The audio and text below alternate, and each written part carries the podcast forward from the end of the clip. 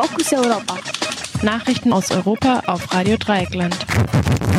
Die Nachrichten von heute, dem 18.11. Zunächst den Überblick. Türkisches Parlament erteilt Vollmacht für die Entsendung von Soldaten nach Aserbaidschan. Querdenker-Redner erklärt, dass es ihm egal sei, ob Neonazis, Frauenschläger oder Pädophile dabei seien. Donald Trump entlässt Chef für Cybersicherheit. Dann Röderwald. Staatsanwaltschaft beantragt Untersuchungshaft gegen zwei AktivistInnen. Mehr als 300 mit Covid-19 Infizierte in Deutschland in 24 Stunden gestorben. Und nun zu den einzelnen Meldungen. Türkisches Parlament erteilt Vollmacht für die Entsendung von Soldaten nach Aserbaidschan.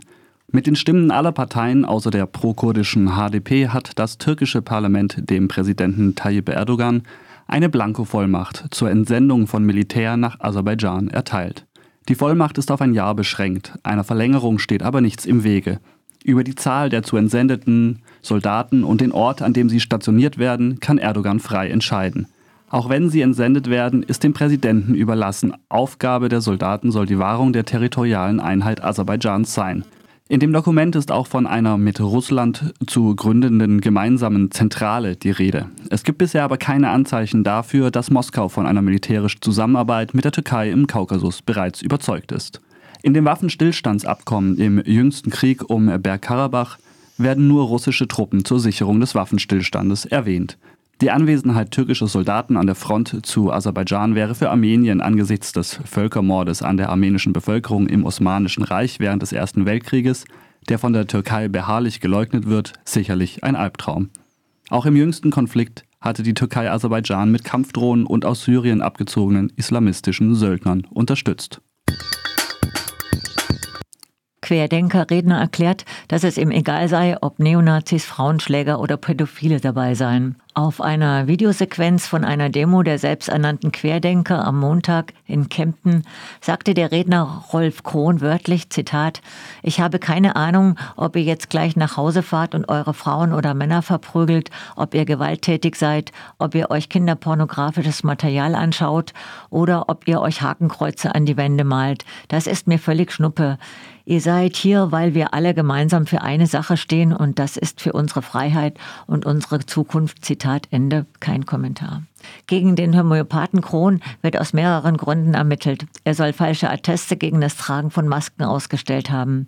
Außerdem wird ihm vorgeworfen, bei einer Demonstration in Lindau den Hitlergruß gezeigt zu haben.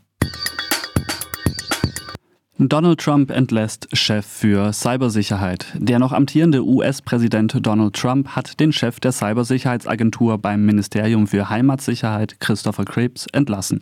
Trump warf Krebs vor, dass er die Wahl in den US als nicht manipuliert bezeichnet hat. Dies sei, so Trump, hochgradig unzutreffend. Es habe hingegen massive Unregelmäßigkeiten gegeben. Deshalb werde Krebs nun mit sofortiger Wirkung entlassen. Anders als Krebs wusste Donald Trump bereits Monate vor der Wahl, dass es sich im Falle seiner Niederlage nur um Wahlbetrug handeln könne. Nach eigener Feststellung handelt es sich bei Donald Trump um ein stabiles Genie. Da konnte Krebs offenbar nicht mithalten. Massive Unregelmäßigkeiten gab es bei der Wahl natürlich nicht. Tanne Röderwald. Staatsanwaltschaft beantragt Untersuchungshaft gegen zwei AktivistInnen. Die Staatsanwaltschaft Gießen hat gegen eine Frau und einen Mann Untersuchungshaft beantragt. Ihnen werden Steinwürfe auf PolizistInnen vorgeworfen.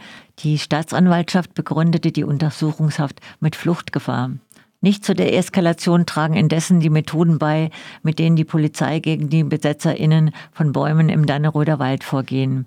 Am Sonntag wurde eine Aktivistin durch einen Sturz schwer verletzt, weil ein Polizist ein Seil durchgetrennt hatte, an dem sie in den Bäumen hing. Staatsanwaltschaft und Polizei bestreiten mittlerweile nicht, dass die Durchtrennung des Seils für den schweren Sturz tats tatsächlich ursächlich war. Unklar ist, ob der Polizei diesen Zusammenhang erkennen konnte. Es ist der Unterschied zwischen grober Fahrlässigkeit und Absicht. Am Montag fiel ein weiterer Aktivist bei den Räumungen fünf Meter in die Tiefe.